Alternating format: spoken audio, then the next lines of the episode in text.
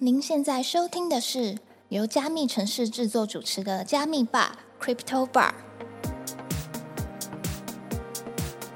Hello，欢迎收听加密吧 Crypto Bar，我是今天的 bartender Ronnie。加密吧是由专注 NFT GameFi 赛道的区块链媒体加密城市制作，每周将不定期邀请来宾跟我们一起 chill，来聊聊币圈的近况与分享观点。除此之外，在加密城市官网上，每天将更新六到八则币圈新闻。Follow 加密城市的官网与社群平台哦。今天要来跟我们一起 chill 的来宾，他有经营币圈自媒体平台微虎社。虽然说他在平台上自介写说我是个新鲜的币圈韭菜，不过他在经营 YouTube 的频道上定期介绍有关 GameFi 与币圈知识，获得热烈的回响。让我们欢迎 Crypto Wilson。Hello，大家晚安，我是 Wilson。好，今天很高兴可以邀请到 Wilson 来参与我们的一起 chill。那我可以稍微请 Wilson 自我介绍一下吗？OK，嗨，大家好，我是 Wilson。那我目前就是专注于在做加密货币相关资讯的自媒体，然后我有自己的 YouTube 频道，就叫 Crypto Wilson、GameFi NFT 跟 IDO。那这三个 Hashtag 也是我自己主要比较常玩的赛道。Wilson 非常年轻哎，我想请问一下，就是你在什么样的机缘下，就是加入到我们币圈的呢？OK，其实我跟应该很多听众或者跟 Ronnie 比起来，我应该算是比较真的是新鲜的韭菜，因为我去年六七月左右才进币圈，然后过去是真的完全没有啊、有关于币啊或链相关的经验这样子。可是这样子也很厉害，去年六七月，所以到现在差不多一年的时间。对，差不多快要满一年。哇，这样子很不简单呢，因为你的 YT 频道应该也有快要破万的订阅了。目前大概九千多个订阅，然后呃，可能啊，也是说在币圈有一些累积，所以说现在就啊、继续来做。当初其实会加入到币圈，我觉得也是一个，就是很多人都会说是天时地利人和啦。那我那时候刚从正大毕业，然后就在觉得说到底要就是去外商工作，就拿到 offer，那还是说要再继续深造。尤其去年的整个就业市场其实没有那么好，是对新鲜人来讲。受到疫情的影响，对对对对对，那那个时候其实就又因为疫情，那很多可能毕业旅行啊，你会去国外玩，然后你会去环岛，你会去就是很爽的这个过程，其实也都没有，所以说那时候变得比较长，就在家里或宿舍跟朋友玩游戏。那个时候又因为毕业季嘛，然后你又不能出去玩，然后你又在找这个未来的生涯发展，就觉得很烦，所以就一直在找游戏的路程上。然后那时候就是刚好在国外的媒体看到 X Infinity 的报道，然后就觉得哦哦东西哦好酷，哎边玩边赚，就感觉你花钱买虚宝。以前虽然这不是一个很荣耀的事情，但是我国小国中就会自己去 倒印游戏卡带，然后去卖给同学，然后自己再拿来氪金。哎、我好奇问一下，倒印游戏卡带是指什么的游戏？那时候国小国中的时候很流行 L 四 D 跟 L 四 D 二，哦对对对，然后或者说像《世纪帝国》这种单机游戏，呃是魔兽争霸，然后我就会把它拷在一个一个 USB 上哦，去兜售给 同同学学。，OK，对对对，那那个时候然后就对了游戏有比较多的认识，那同时也有累积一点就是资产对，有点资产。那那时候其实就也会很习惯在游戏上面大手大脚，了解。对对，然后也很爱玩。我那时候在英雄联盟 S 二的时候就打到钻石哇排位，然后 S 三 S 四其实也一直都有玩，所以说也算是一个比较老的游戏玩家，可以这样讲。那信长三国这些我也都有玩过。那是我高中时候的 游戏虽然说我的年年龄可能不太符合，那像《仙境传说》这些很老的 N O R P G 也都是我有接触过的游戏。那那时候其实生活比较无聊的情况下，我就开始找，那就发现了 S N P 这个游戏。那我当时其实也没有到真的了解币嘛，因为我没有接触过，那也不知道什么啊、这个币索奇啊，也不知道他们的这个代币模型是怎么样。但我就单凭着说，哎、这个游戏可以玩和赚，然后我就像一个韭菜一样，就注册入场。对，那那时候也算是运气比较好。我那时候进场的时候，A x S 大概还不到十块钱。是对，所以说那个时候不管你怎么买，基本上不太会亏钱。哦对刚好在一个成长期的状态。那时候刚好是去年的第一个 all time high 的时候，刚好又有一个回回调嘛，哦然后回调到三万四万多。是对，所以那时候我是刚好进场，那就是去年的牛市期间一个低点。哦，对对，所以运气很好就进来玩。然后我就发现说，哎、其实 X Infinity 的游戏性就是真的非常的差 啊、但是呢，它的这个比起你玩什么当时的手游比起来，真的是非常的差。但是它的收益回报却是你过去氪金没有回报以外啊、但你却能额外获得的东西，所以这点吸引了我进去玩。所以一开始的时候，威尔森你这边是先接触了这款游戏，然后进而就是带领你进入了 GameFi 的世界。对也可以说是带领我进入整个区块链的世界。哎，那所以你在玩了阿谢之后，我可以叫阿谢吗，可以可以可以可以。在玩了阿谢之后，你们你为什么会想要再去接触其他游戏？因为每一次接触都会有更多的成本嘛，嗯哼是因为就觉得阿谢已经很赚了，所以你就会想要去尝试一下其他更赚的游戏嘛？还是有什么样的想法？OK，我觉得也坦白讲，就是一开始的理由也很粗浅，就跟 Ronnie 说一样，就是因为哎、第一款都这么赚了，那有没有第二跟第三款？那你就会想要去研究。那刚好那时候因为就是在代币的回收跟 X 本身的增值上面获得一定的收益嘛，那你就会想要去更了解后面的脉络跟机制是怎么样去形成的。是那时候我又会发现，就习惯去看他们的白皮书，因为我过去的大学的呃实习经验就有在 VC，然后也有在呃加速器做过工作。是，对，那你就会很习惯，你过去会看创业计划书嘛？那你现在你就会去看他们的哎、白皮书在写什么？那他们为什么认为这东西是有市场的？是然后他们解想要解决的痛点是什么？然后你就会、哎了解它整个的脉络，那你就会觉得哎、这套模型是可行的，至少在当下的论述啊是可行的，那你就会去想要找啊、这个复制嘛，在投资圈就会知道呃这个软银老大的时光机理论是啊，那你有第一款，我就马上就复制二三四五款出来，所以我就会再去找呃第二个龙二或龙三，然后想再去做一个更早期的投资这样。对，所以就是不断的去扩大自己的布局，这样子。没错。然后呃另外一个点，我觉得当时也比较对于玩家友善的点是，因为刚好我的圈子都比较年轻，那也可以说就是穷，对，也可以说就通常比较穷。那那个时候 S 其实在以太链上嘛，然后转到 SIS 的侧链，但是它的 gas fee 真的很贵。是，那很多人其实我的圈子啦，很多人都是因为太贵了，成本太高，那他不想玩，哦所以那时候让我说啊，你有没有更便宜的？了然后就发现了 BSC 的这个东东。然后就开始去研究 BSC 的 GameFi，然后那时候也一堆土狗跑出来，那有正规的也有土狗，因为币安也扶持了很多，像那个时候的 Luna Luna Crush 也是他们扶持的嘛，然后其实就刚好因缘巧合之下，那就碰在一起就开始玩，对对对对，了解。所以另外一个面向就是我们看到的阿西，他其实成本被堆高之后，对于一些刚进来的人，他们可能没办法拿到这么多钱，所以他们去转了一些新的项目，或是我们去找更多可以暴击的机会，这样子。我觉得这很有趣，我就可以分成就是像我一样的新韭菜，是那也可以分成就是币圈的老玩家这两个面向来讨论。我觉得对于新韭菜来讲，真的就是你前期的投入成本太高，是，他们真的没想过我按一个按钮，我要付四十美金的这个 gas fee 出去。有时候你在按的时候，会不会觉得说，就是看一个可能零点一、零点二数字跳动，但是你把它翻成美金的时候，可能三四十，你可能还没有这么直觉，然后跟你讲说你台币花了两三千出去，哇哇，怎么会？我觉得那时候我女朋友跟我举了一个举例很好笑，是。她说你这个可以请我吃三顿情人节大餐了，你再按一个按钮，对，那你就会意识到说，哎、这整个成本是非常高昂的。那你对于晚进场的人来讲，其实就很难去延续。那也是这个点让我意识到说，这个击鼓传花的游戏可能没有办法玩这么久，了解，因为就是如果你自己也在游戏业待过，其实你对于新的流量引入，然后它的激活啊，然后它的呃整体活跃的 retention rate 这个东西是很重视的。是那在你成本一直堆高的情况下，那逻辑很简单，就它一定会慢慢降低。那既然需求减少，那币价或者说它的 NFT 的资产价值一定也会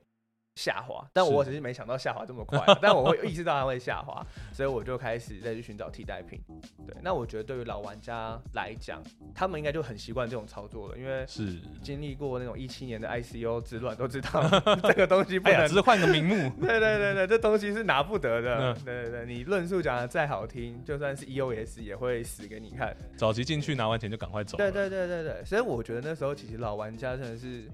呃，也不能说恶狠狠啊，就我觉得这就是金融市场的一个模式，就一定是聪明的人把笨的人的钱赚走，是那他看我们进场就很高兴，对，有源源不绝的新玩家进来，对，那但是我觉得不管是什么样的心态，就是你只要能意识到它的增长是有限制的，那其实你就可以再去找一个新的东西再去做，了解，就不一定要拘泥在老的玩呃东西上面。那我们刚刚有聊到那么多，就是我们对 GameFi 的一些想法，以及当初接触的原因。那 Wilson 这样子玩下来，你有什么是你印象最深刻，或是你曾曾经可能有赚到非常厉害金额的一些 GameFi 项目？OK，我觉得以我自己来讲，我觉得用玩 GameFi 可能不是那么恰当，是因为对我自己来讲，其实我比较认真有投入去玩的 GameFi 可能就一两款，是嗯，像 SE，然后可能像 Baby Swap 出的 Crypto U，哦，然后可能像 BabySwap 出的鱿鱼游戏，是然后但是是那个。个规定的鱿鱼游戏吗？哎，不是不是不是，哦是另外一个，还有在存活的游戏，哦是对对对。然后比较有印象的话，可能像是阿丘吧这哦，种，呃，就是手臂掰掰手臂，然后像还有不知道有没有听过猜拳，猜拳，对，那时候在有 Pink Sale 上一卖，然后就直接一百倍哦收，益，就很夸张。对，这些东西其实我都有参与，是啊，因为但是我都不一定有玩，是因为我就是说，当时意识到 X 的这个模式之后，我就会理解说，哎、其实你的新的流量非常重要。是，那你如果已经不是这种大作了，然后那时候又会可能比较巧，就会去看链上数据。对我说你真的很勤劳。很多人玩游戏，他其实就是有赚钱就好了，他们可能甚至最多看到白皮书嗯哼嗯，哼但你还会去看到链商数据。对你可以跟我们分享一下，说是什么样的机缘，除了单纯看白皮书还不够，还要去看一下链上数据吗？OK，我觉得这个有两个点可以分享。第一个点，我觉得很幸运，是因为正大有非常多的 alumni 是在币圈经营的人，是然后呃，然后刚刚我过去的社团又有一些学长姐就认识的。是，那其实你刚进圈的时候，你什么都不懂，你肯定是先拜码头嘛，你肯定要先认识一下这个圈子的人怎么玩，那你才能够知道自己要怎么去做。了，所以说，其实一开始就跟一些啊、正大的，不管是区块链社，还是有在这个领域创业的学长姐做一些交流。那你大概知道说他们可能会关注哪些面向，那你复制到自己身上，你就也会去做这件事情。那第二个点就是，呃，我过去在互联网公司做过，是，那就是其实你也会很常去看这些数据。那我其实，在看游戏的时候，我是把它当成一般的 A P P 在做。哦，那你在对于这个活跃度啊，然后粘性啊这些的时候，你就会有一些要意识到的观察。那我就会想，啊，那数据怎么来？那区块链很棒的点就是它非常公开透明，所以我就开始去挖这些东西。第三个点的话，就是你也会去想，诶，这个人这么厉害，他怎么赚到的？那时候有非常多的大陆博主啊，他们靠了什么 Rocka，然后靠了一些。啊、b N B H 这些游戏真的是赚到满坑满谷，那你会想去学习吗？是，那你就会知道说，那他们怎么样去观察这个游戏可不可以玩。那我就发现有一个大陆博主叫 NEP，然后他就很会做电商数据的分析嘛？分析跟观察。他那时候最厉害的点是他还会去观察说，啊，创建这个合约的钱包是谁，那有多少的资金流入这个钱包，是然后他们卖了多少 NFT 出去，所以说他们整个 real pool 有多少钱？那哪些已经提到交易所去分赃掉了？那这样的 real pool，然后在新的增量进来，跟每天的排出量去算下去，它能活多久？这点我直接把它学起来之后，我每一个 GameFi 都这样套，是，那你就可以比一般人更早的意识到说这个游戏能不能玩，跟能玩多久。所以说，像刚刚提到的，包含像 Baby Swap 的 Crypto U，然后 B Swap 的游游戏，然后猜拳这些东西，呃，一方面热点在，那二方面就是进入进场的资金也够多，所以我都会进场投资，但我不会玩，因为我知道玩的人没有这么多。对，你光看合约互动就知道到底有多少人就是真的活人在玩，对，真的活人在玩嗯。那你意识到没有那么多的时候，你就不会去进场。了解对，对我来讲是这样。那最自豪的点的话，可能就是呃，The Crypto U 跟 b i s w a 的的游戏吧，因为那算是比较早透过推特的追踪，然后去布局的游戏。因为那个时候其实已经到了 GameFi 的中间阶段，就是飞船已经快要到五六百 U 的时候，是，对，然后大家其实也都知道这种挖题卖的要怎么玩，就是你可能进去，那你要么就是买的币，然后什么都不做，然后等等到其他人进来帮你接盘。是，那第二点就是靠白名单，那个时候白名单真的非常好赚，不知道能不能透露，但是我就曾经光靠白名单就一个晚上就是几百万台币的收入。哦，对，因为那个时候市场太热，钱太多了，那没有地方去，那就很多人愿意二级接盘，因为大家都希望有下一个 X Infinity 存在。然后那时候的 Crypto U 跟 B Swap 就反而是透过追踪 Baby Swap 的 Twitter，然后你发现他怎么设立了一个新账号，然后互相关注，然后一关注跟 Baby Swap 生态系有关的东西全部关注他。哎，我就发现这东西怪怪的，为什么这么多大佬来看他？然后我就也追他，然后把他的 alert 打开。就我那时候找到了 Crypto U 的时候，他的 Twitter follower 才两千多个，是，然后我就买 Baby，就就就就冲进去买 Baby，无脑买。那后来就知道说，哎，Baby Swap 要出 GameFi，然后就币价就直接冲上冲上去。对对对，这两个算是我吃到。二级操作最大的利润，那一级其实就比较没有什么特别分享，因为你就是干嘛，或者说你用社群的流量去交换，是，然后然后去谈白单回来，然后大家分账，对啊，不能说分账啦，就是 就是心里话啊，对，就是大家你拿到你想要的白单，那我去拿我的流量来交换，那其实项对项目方、对于粉丝、对于我来讲，都是三方都有拿到想要的东西这样子。那一集就其实没什么好分享，因为那时候真的是怎么投都不会赔，市场的钱太多。那时候也很多 O H N 的，就是 DeFi 的土狗，也是你不管怎么投，只要它不 run，你就不会亏。所以二级市场反而是比较，那我觉得可以分享的。那我觉得这点也是在牛市的时候比较有趣的点。我不知道如果你会不会有这种感觉，就是其实你要在一个领域赚钱，你就一定要有竞争优势。是啊，这件事是如果还是只有你有的。那可能就会更棒，没错，就是你有 hedge。那那个时候对我来讲就是干，就是你的，对人家都会开玩笑说，哎，美国在在上班的时候你在睡觉，我说没有，我也在上班。对，那所以我会去盯比较多国外的 Twitter，然后我也会去不排斥的跟大陆的博主交流，因为有些人可能呃就比较敏感，那他们可能就不喜欢去读简体的东西。是，但因为我知道他们玩的区块链玩的比我们早，也比我们溜，所以我会去跟他们学习。那那时候就是靠资讯的速度落差，然后来获得收益。我觉得除了资讯落差之外，你刚刚讲到一点很棒，就是其实我们在做游戏的时候，我们有时候都会看一些所谓的营运数据。这营运数据包含了所谓的 DAU、DOU，然后还有我们的 LTV，然后还有一些就是我们可以去看一下这个游戏大概可以活多久。因为我们自己做营运的，我们本来就会抓一个词，举例来说，这个游戏我原本预期它要在三个月内回本，那它的数字应该达到什么样的指标？如果没有达到什么指标，那可能这个游戏就没救了。我觉得这件事情其实一开始的时候，如果在一般的 App 的时候，你是看不到的，因为它其实很多都是我们自己后台的数据。嗯。但因为现在上链了之后，其实这些东西全部都公开了。举例来说，有多少人在玩跑鞋？你看他就是有多少人真的今天有出去跑，真的今天有去消耗，其实你都可以知道。嗯。然后从这个去推断出更多的一些细节。其实这些东西都是，我觉得你今天想要认真去经营这一块都要做到，所以我一直说你很勤劳。对，而且你刚刚讲到说你就是有一个自己的壁垒是干嘛，嗯，因为干这件事情，老实说，我自己会觉得这件事情，它如果可以让你持续有获利的话。的确会有很大的热情继续做下去，但我有发现有一些群组里面，就是大家可能点点点到最后面，他就觉得说这个东西我整天点好像都没有效益，所以就会变成说他有点放弃了这样子。但是这件事情我在你身上不会看到哎，因为我觉得你很认真，真的。OK，我觉得也刚刚回扣 Ronnie 讲的，就是呃那个优势跟 hedge 嘛，就我觉得 Ronnie 能够这么聊 GameFi，然后也很懂，就是我刚刚讲数据重要性，也是因为有那个 domain know how。是，所以说其实我觉得在币圈里面，未来啦，可能这个 domain know how 会变得更重要。是对，因为每一个 D app 变得更细化的时候，那就是变成是领域的行家可以获得更好的优势。所以说，所以说加油。对，那对于我来说，为什么会想要投入？当然，第一点就是区块链它的，刚刚也跟 Ron 聊到，就是它的反馈时间其实非常快的。是，就你做出每一个。交易的动作，甚至是授权合约的动作，它都会让你知道你的后果啊！就假设你玩 NFT，然后你完全没有看授权，set up flow，你就哎东西被偷走了。所以这点对我来讲是一个蛮亢奋的状态吧？对我来讲，因为你会很快的获得一个反馈。我觉得这是年轻人的缺点，但我觉得这也是在币圈的优点。就缺点就是你的注意力可能。没有办法长时间集中，是，但你可以在短时间内就知道说这东西该做不做，那呃后果是怎么样，那你下次要怎么样去复盘来做避免，那这个循环模式是我很喜欢的。那对我来讲，尽管今天不赚钱，但我知道在币圈一个月至少可能会有两三次让你暴赚一笔的机会，那我是不想错过这个机会的。那另一方面，我觉得也是我的优势，是我的机会成本非常的低，因为我才刚毕业一年，是，那我没有呃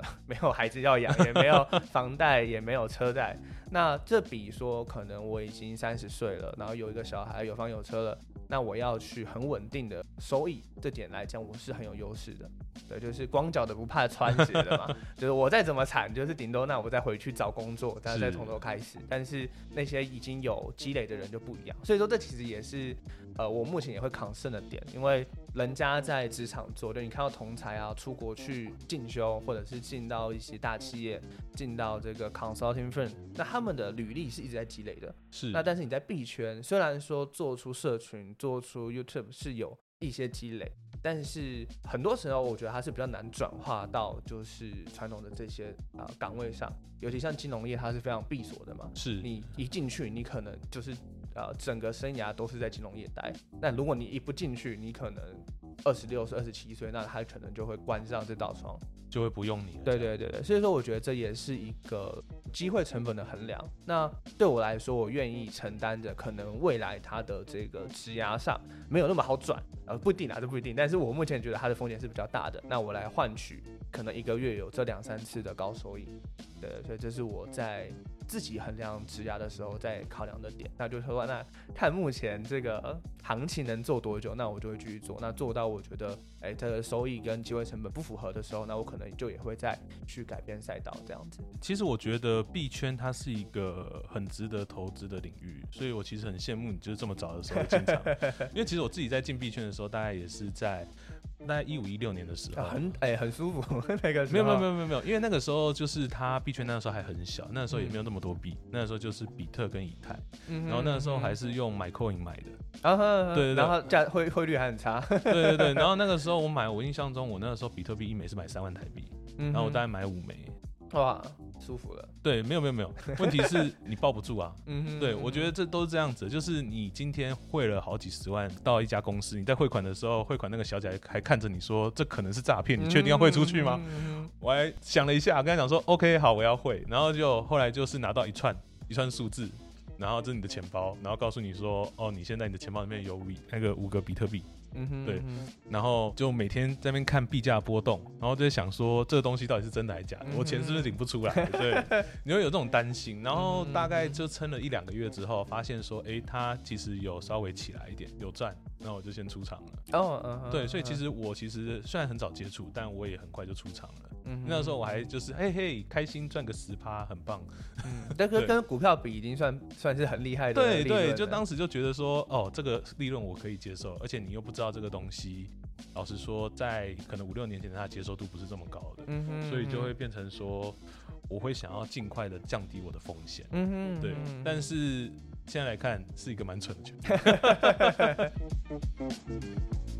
那我们回过头来讲，刚刚讲到非常多 GameFi 以及就是 Wilson 对于这个产业本身的抱负。那我想要问一下，说就是我们讲那么多 GameFi，那你有想象说 GameFi 它后续有什么应用吗？因为老实说，现在的 GameFi 大部分，我们说白一点，它其实更多的是一些庞氏的一些经济模型，而且大家进去了都知道是庞氏状况下，其实大家一进去第一件事情就是挖题卖，因为大家想要用更早的时间去呃离开这里，然后就是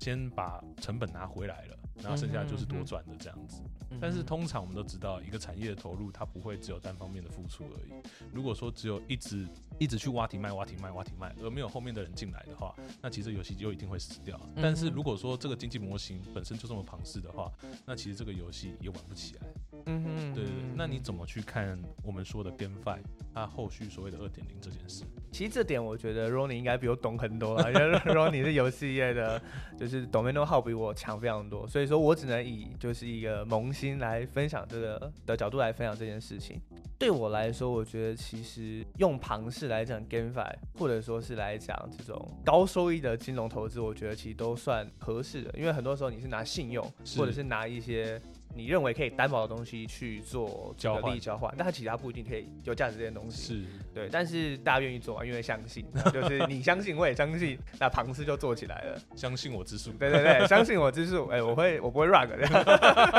对，但是我觉得这个东西其实对于，我就先把传统游戏跟啊区块链游戏分开来讲，就我觉得在区块链游戏上面，它是一个非常好的行销手法。是对，因为基本上其实你在传统游戏业，你也是要花钱行销，你也是要就是。可能付钱给 YouTuber 嘛，就是帮我刷转蛋，然后很爽。然后你也是要付出二三十万去请丁特帮你喊画虾，那这东西其实你本来就是要去支出的，是。说实话。但是你在传统游戏的时候，你可能支出的是投资人的钱，是。你支出的可能会是公司自己的钱，那这时候玩家就没什么意见嘛，反正你又不是花我的。对。对对对，但是你在币圈不一样的是，它很多东西是众筹，就是你可能是 IDO，是。就你既是投资人，但你又是玩家，然后你持有的资产本身也等于项目的价值。对。对但是你在你过去的传统投资不太一样嘛，就你不可能不吃同一布丁，然后就觉得同一股票很烂，对，它不会，你 它不会有关联，但你在是。币圈就会。那这东西它就很好的去造成一个正面回响，然后就是哦，游戏好好玩啊，币价一直涨啊，好爽，然后我就会是这个 游戏的捍捍捍卫战士。但今天如果币价下跌的时候，他们可能就会变成 father，这东西怎么这么烂，都做不起来。所以说，我觉得其实这个东西怎么样去掌控它的平衡，反而对于公司是一个很大的考验。因为其实 DeFi 也是嘛，DeFi 它也大部分都是说我鼓励你来提供流动性，那我发放代币给你，但它是是一个通胀模型。那我要怎么样去消通胀？就是我的协议本身要有收入。那所以对于 DeFi 来讲，它就是 Swap 嘛，就是你交易会有收你手续费，是然后你的 liquidity provider 的这个收益我会抽手续费。那这时候只要你的收入是大于负债的，就是你通膨一直往上增加，其实就等于是负债嘛。如果你要让它维持同样的价值的话，那你就必须要去创造收入。是那其实目前 DeFi 能创造收入的非常的少，就前几大的 DeFi，呃，可能 Aave。可能呃 Uniswap 它是有收益的，那可能像 Aave，然后可能像 Balancer，他们其实都不一定有创造收益，但是是他们怎么付出这么多利息，就是靠投资人或者是自己来撑。是但对于 GameFi 来讲，我觉得其实他也是要做到这件事情，就是要怎么样让这个通胀的模型是可以被其他收入来弭平的。是那很多人都会说，那我们引引入广告商，这就是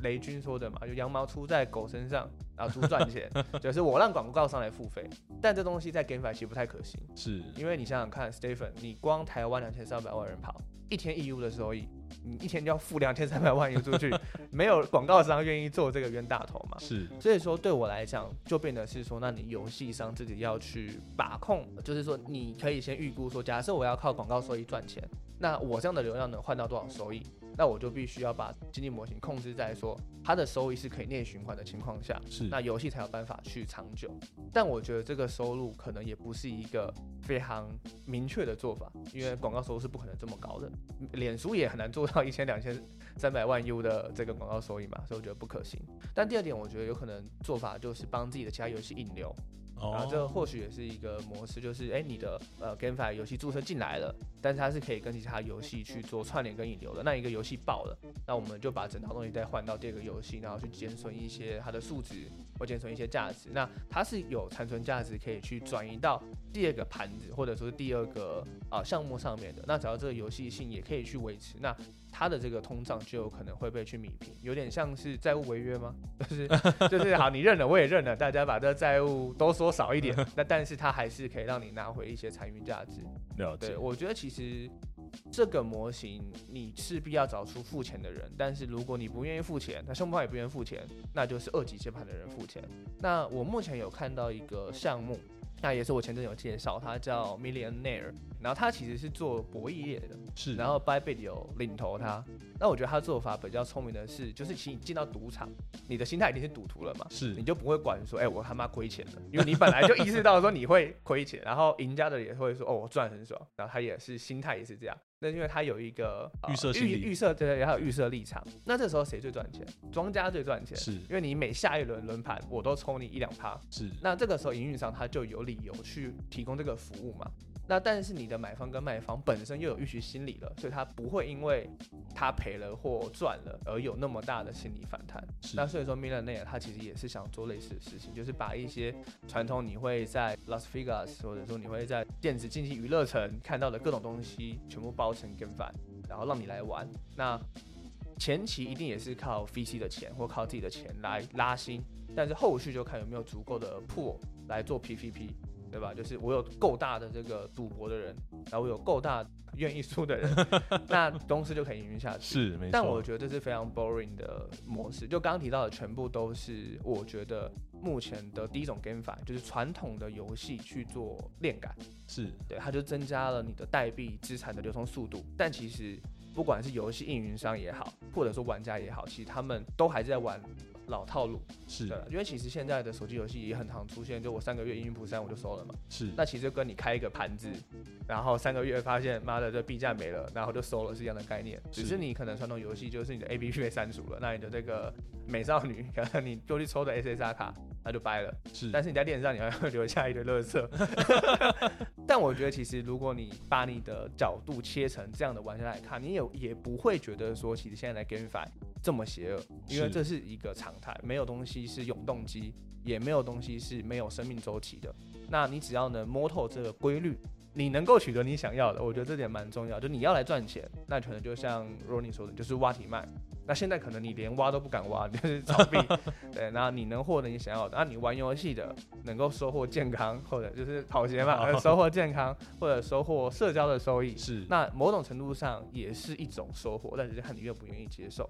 那这点其实我也是，就是刚刚提到，就是你要怎么样去抗通膨，就你必须要找其他的利益来分散化所有来自金钱上的东西。了解，对，因为我觉得这对我来讲是很难。那第二点，我觉得有可能出现就是原生的链上的项目。是，对，那这个东西我觉得可能可以提到，像狼羊游戏，不知道有没有听过？有对，狼羊，然后像蜥蜴 Lizard，蜥蜴就没有听过，对，然后这些那些都是在以太链上一些非常 digent 的跟反，哦就是你要去计算说你这个偷羊毛的几率，或者你这个套娃的几率，能够让你额外获得多少收益。它其实有点像 DeFi，但是你就是叠加什么，我先 抵押我的以太币或者 SETH，然后我再把它拿去哪边质押，再换东西，然后再套娃，然后就可以获得很高的收益。是，那这东西是非常链上的操作操作，然后也是非常链上的 nerd 很喜欢的东西，因为他们都喜欢研究技术、研究漏洞，然后研究怎么套娃，就是是非常 digital 的游戏。那这是非常原生的东西，然后它的默契也很好，因为大家都知道说你可能先跑了，那这个盘就不用玩了，那大家一起死。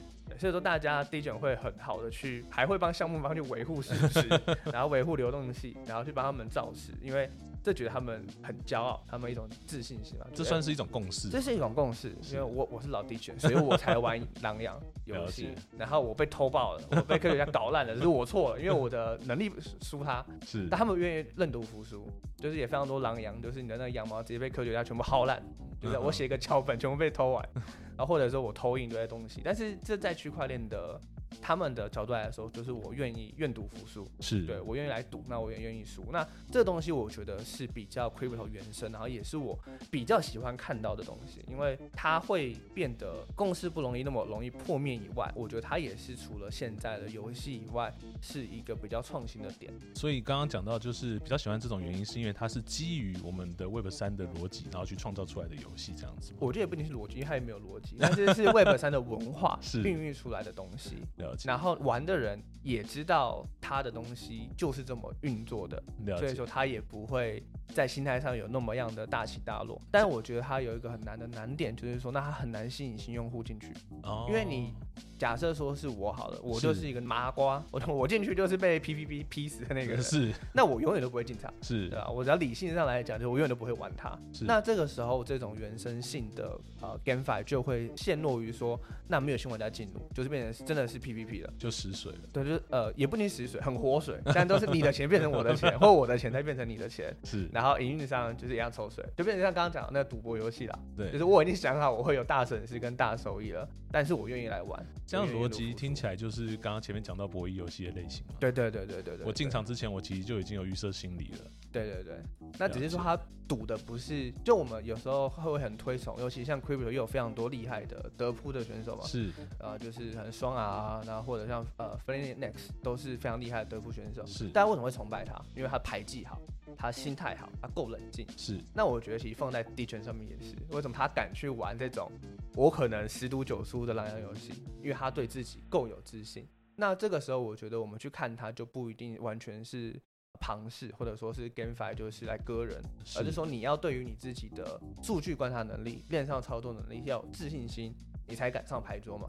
对，那如果像我就只会玩大老二，那我就不敢上去。对，那我觉得这点是第二个，我觉得目前比较喜欢的恋上原生游戏。因为时间的关系，本集专访将分为上下两集播出，下集将在八月二十六号上架哦。如果喜欢本集的内容，记得订阅、分享给你的朋友，并且在 Apple Podcast 跟 Spotify 给我们五星好评。诺对今天谈到的内容有什么想法，也欢迎到评论区留言哦。想关注 Wilson 的朋友，也可以在资讯栏找到我们的连接。除此之外，我们也会放上加密城市的网站，可以发了我们获得最新的币圈资讯哦。我们下周见，拜拜。